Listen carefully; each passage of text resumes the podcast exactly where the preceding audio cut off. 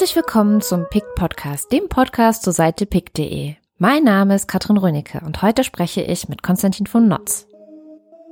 Konstantin von Notz ist Experte für Netz und Politik und damit einer der vier PolitikerInnen auf pic.de. Seit der Bundestagswahl 2009 ist er Mitglied des Deutschen Bundestages. Seine politischen Schwerpunkte sieht er selbst in der Gesellschafts-, Innen- und Rechtspolitik. Im Bundestag befasst er sich vor allem mit den neuen Medien und mit digitalen Bürgerrechten. Er ist stellvertretender Vorsitzender der Grünen Bundestagsfraktion und ordentliches Mitglied im Innenausschuss und im ersten Untersuchungsausschuss der Überwachungs- und Geheimdienstskandale, auch bekannt als NSA-Untersuchungsausschuss. Außerdem ist er noch stellvertretendes Mitglied im Ausschuss für Recht und Verbraucherschutz. Als wäre das alles nicht genug, ist er sehr aktiver Twitterer mit fast 30.000 Followern. In unserem Gespräch wälzen Konstantin und ich die ganz großen Fragen. Wie schmal ist der Grad zwischen dem Kampf gegen Fake News und Meinungsfreiheit? Und wie kann man es schaffen, in der digitalen Welt die Bürgerrechte aufrechtzuerhalten, wenn doch alles darauf hindeutet, dass sowohl der Staat uns überwacht als auch Firmen unsere Daten sammeln, um uns digital auszubeuten? Und warum wir trotzdem alle optimistisch in die Zukunft blicken sollten. Denn schließlich leben wir in einer Demokratie und haben damit auch die Instrumente an der Hand, die Dinge zu ändern. Heute bin ich im Bundestag mit Konstantin von Notz, der ist netzpolitischer Sprecher von Bündnis 90 Die Grünen und auch im NSA-Untersuchungsausschuss. Erstmal hallo Konstantin. Ja, hallo. Du machst auch noch tausend andere Sachen. Interessant fand ich, dass du in evangelischem Kirchenrecht promoviert hast. Was treibt denn einen Juristen dann zur Netzpolitik? Es war eigentlich so ein bisschen der Moment, ähm, das war 2009, als ich im Bundestag gewählt wurde, einfach ein sehr virulentes Thema und es ließ sich sehr gut mit meinem eigentlichen Interessengebiet nämlich den Bürgerrechten verbinden. So habe ich damals die Hand gehoben dafür und eine gewisse Affinität zur Technik habe ich auch.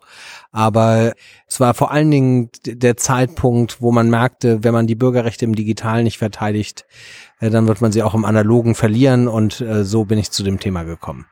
Das heißt, man könnte auch zusammenfassend sagen, Netzpolitik ist nichts anderes als Bürgerrechte in der digitalen Welt. Genau, eigentlich, wenn man sich anguckt, was da die letzten acht Jahre passiert ist, dann finden da die relevanten und wichtigen Debatten statt, äh, was mit unseren Freiheitsrechten passiert und ähm, insofern hat das sehr gut gepasst. Wir haben gerade schon gesagt, NSA-Untersuchungsausschuss, das ist ja gerade ein relativ interessantes oder auch nerviges oder auch schon langwieriges Thema. Wie ist es oder was ist als Abgeordneter und Mitglied in all diesen Ausschüssen und im Bundestag eigentlich so das netzpolitische täglich Brot, das du ja backen musst?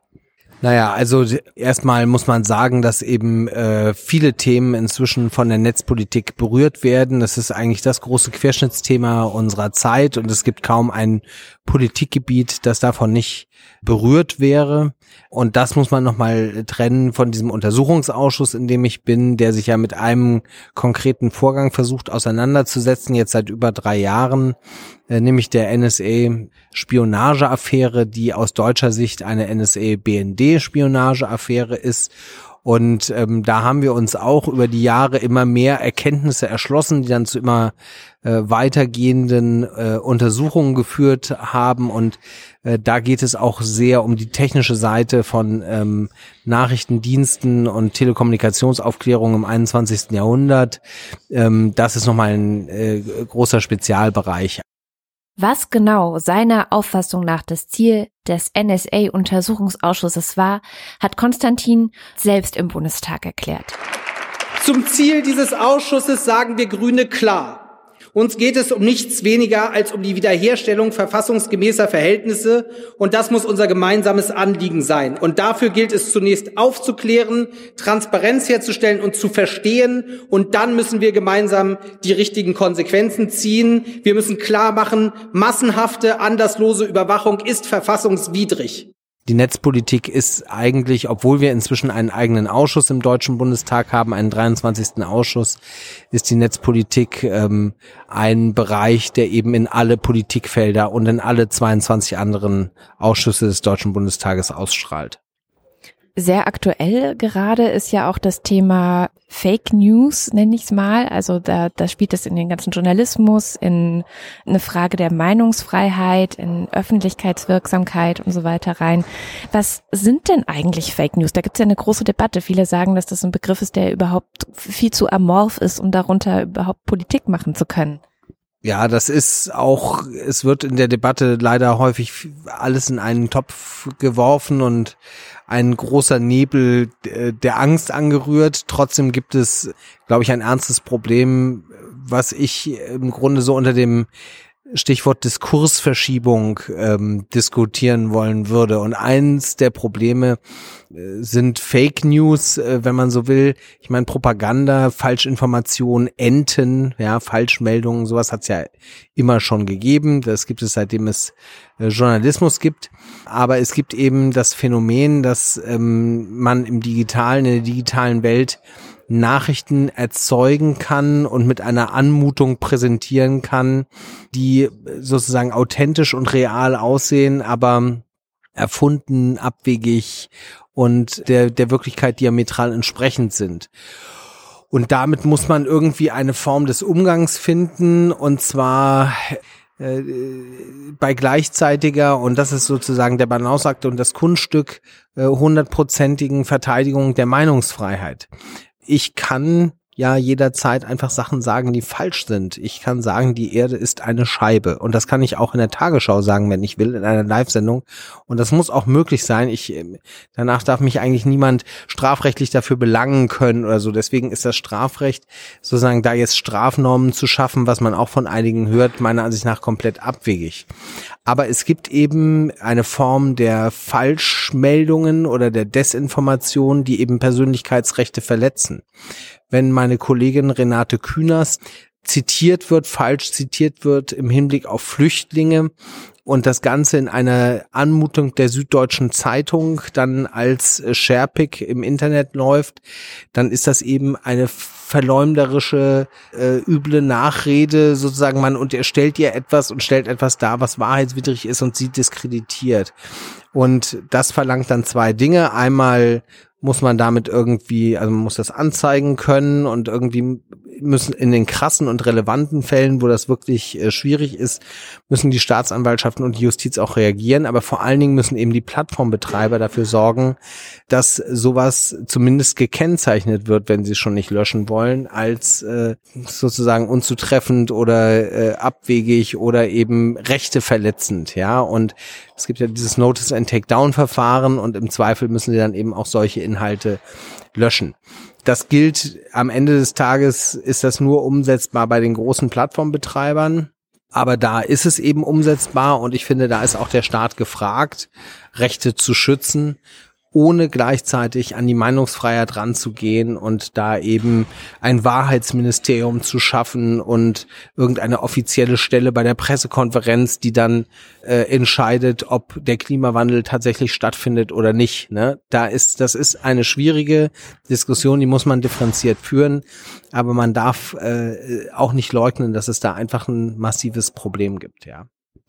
Das Problem wird ja auch verstärkt, hat man den Eindruck, durch verschiedene Dynamiken, die das Internet bietet. Jetzt gab es eine Geschichte, dass irgendwelche jungen Menschen in Mazedonien ähm, bei der Trump-Wahl sehr gut mitverdient hätten, einfach indem sie sehr geschickt Google Ads platziert haben auf so Seiten mit Fake News und diese Fake News oder diese ja offensichtlichen Falschnachrichten über Hillary Clinton und der Papst hätte gesagt, er würde Donald Trump unterstützen und solche Geschichten sich über Facebook so massiv verbreiten konnten, dass ein Geschäftsmodell draus geworden ist.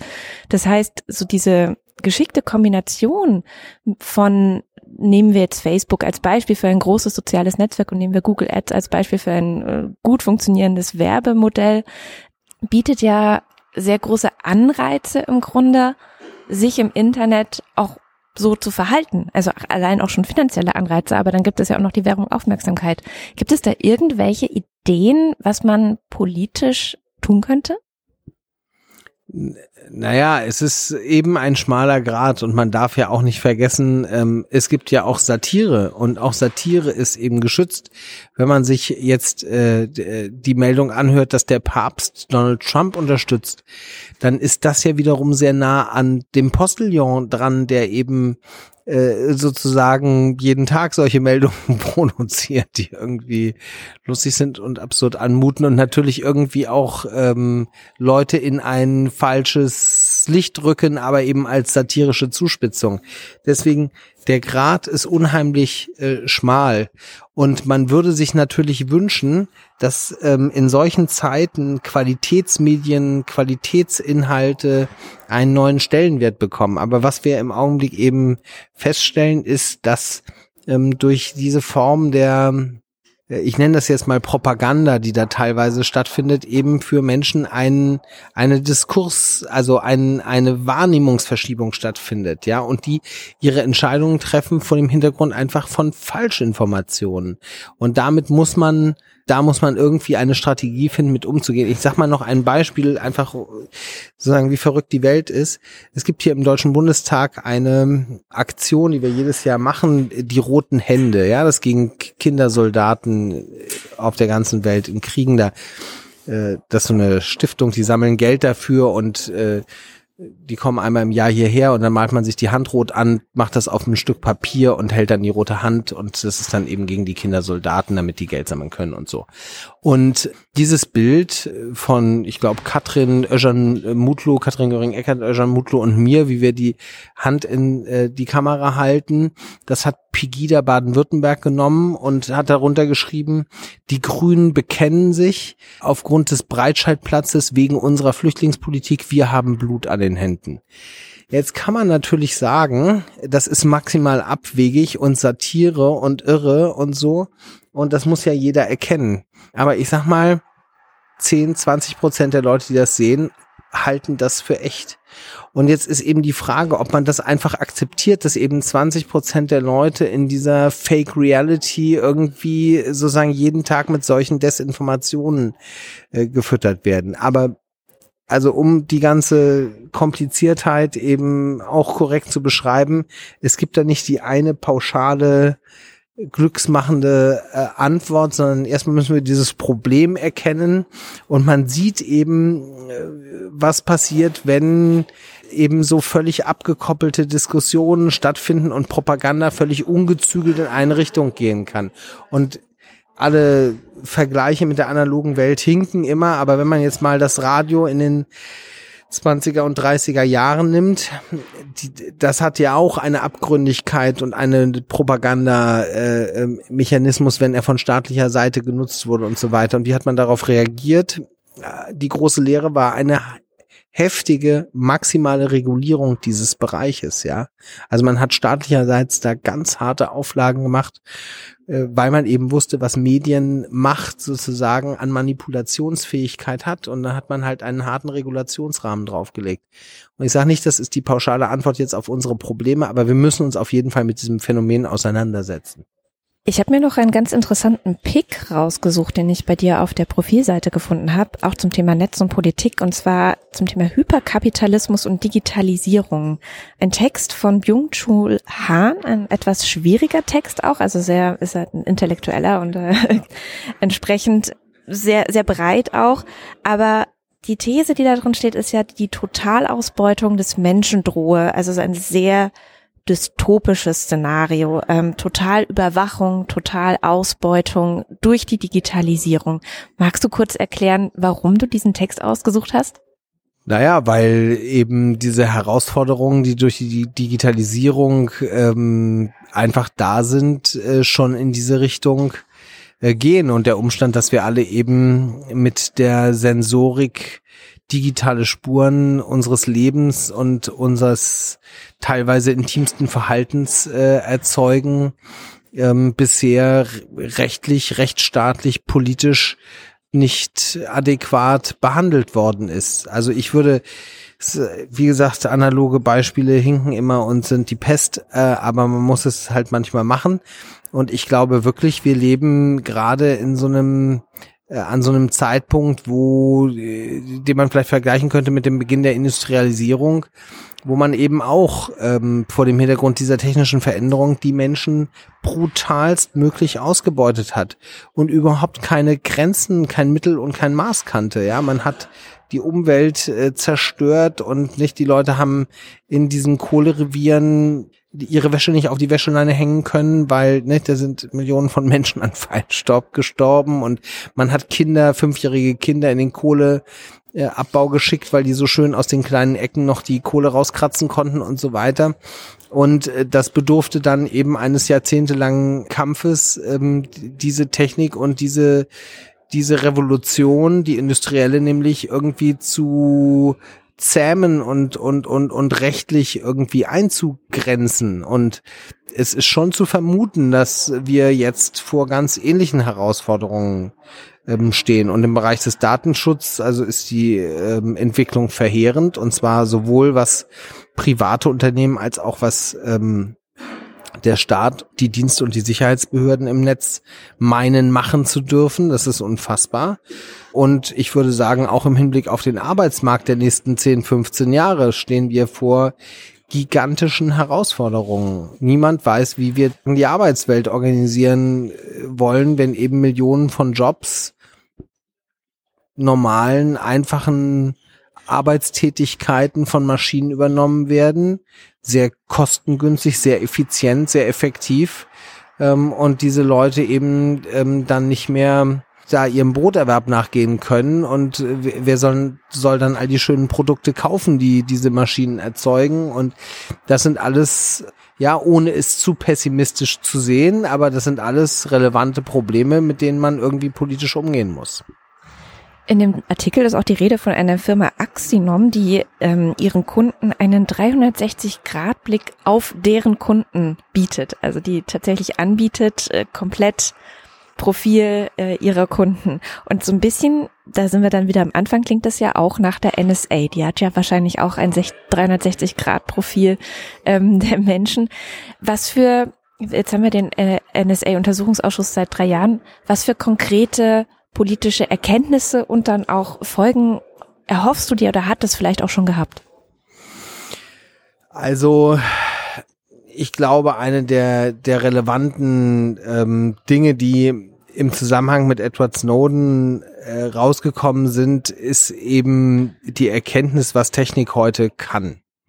Und, ähm, und zwar auf verschiedenen Ebenen. Also einmal, wie Kommunikation einfach durchleuchtbar geworden ist, filterbar, extrahierbar, zuordnenbar bis in die siebte Bekanntschaftsebene, was man mit Verkehrsdaten, also gar nicht mit den Inhalten, sondern mit der Frage, wann ich wo, mit wem telefoniere, wie lange, was man daraus machen kann, ähm, aber auch was für Folgewirkungen das haben kann, diese Frage des Drohnenkrieges und dass ich mit einem Selektor, einem Suchbegriff eben einen Menschen in Syrien äh, metergenau orten und dann mit einer Hellfire-Rakete ihn und seine Familie äh, töten kann. Das sind alles äh, sozusagen Erkenntnisse, die äh, zumindest in unserem Untersuchungsausschuss und natürlich durch die Veröffentlichung von Edward Snowden greifbar und öffentlich geworden sind. Also diese totalitäre, abgründige Seite der Technik, bei der wir jeden Tag denken, ach wie geil, dass ich Wikipedia in der Brusttasche habe und jeden Begriff nachgucken kann. Es gibt eben auch diese problematische Seite. Und ähm, insofern ist diese, diese Aufklärungsarbeit, wenn dieser Untersuchungsausschuss jetzt in dieser Legislatur dann zu einem Abschlussbericht kommt, auch nicht zu Ende, weil natürlich die Entwicklung immer weitergeht und immer krasser wird. Inzwischen macht man metadatenzentrierte Erfassung, also man nutzt gar nicht mehr einzelne Suchbegriffe, also so, sondern man guckt eben nach Fingerprints, nach bestimmten Verhaltensmustern im Netz, die jeden Einzelnen identifizierbar machen und sozusagen da ist ein so, das ist eine solche Vermachtung oder eine Vermachtungsmöglichkeit auf staatlicher und privatkommerzieller Seite, dass man eben irgendwie ähm, sich schon Sorgen machen muss, ob die Rechtsstaatlichkeit, die Freiheitsrechte, die wir heute äh, alle haben, ob die eben in den nächsten zehn Jahren uns auch erhalten bleiben. Und ähm, das ist meiner Ansicht nach die Kernfrage, mit der wir uns auseinandersetzen müssen, gerade in diesen politisch bewegten Zeiten, wo eben morgen Frauke Petri Innenministerin in Deutschland sein kann und diese ganze Technik eben auch äh, für ihre gesellschaftliche Sichtweise nutzen kann? Donald Trump jetzt gerade in den USA. Und Donald Trump, der die mächtigste Überwachungsmaschine der Welt sozusagen jetzt äh, mit, mit steuert und beeinflusst. So, das sind ganz, ganz relevante Fragen und man kann nur sehr hoffen, dass es eine relevante Zahl von Menschen interessiert, die dann eben auch politisch Druck machen, sich dafür engagieren, sich dafür interessieren, damit wir hier eben nicht auf so einem Seitenpfad und aus Versehen in so totalitäre Mechanismen reinrutschen, von denen nachher hinterher alle sagen, das hatten wir irgendwie nicht auf dem Schirm. Konstantin von Notz, Netz und Politik ähm, auf der Seite pick.de. Herzlichen Dank für das Gespräch, ähm, wenn auch sehr dystopisch, würde ich sagen.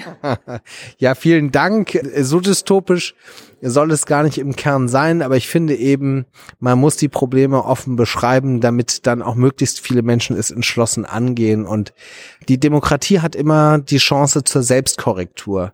Und ich hoffe eben, dass wir aus diesen Sachen, ähm, die wir die letzten Jahre erfahren haben, eben genau diese Selbstkorrektur in die Hand nehmen. Das hoffen wir alle. Dankeschön. Wer jetzt Lust darauf bekommen hat, zu lesen, was Konstantin herausgepickt hat, der schaut einmal vorbei im Kanal Netz und Politik auf der Seite pick.de. Das war es auch schon für diese Woche. Ich verbleibe mit den besten Grüßen. Bis zum nächsten Mal.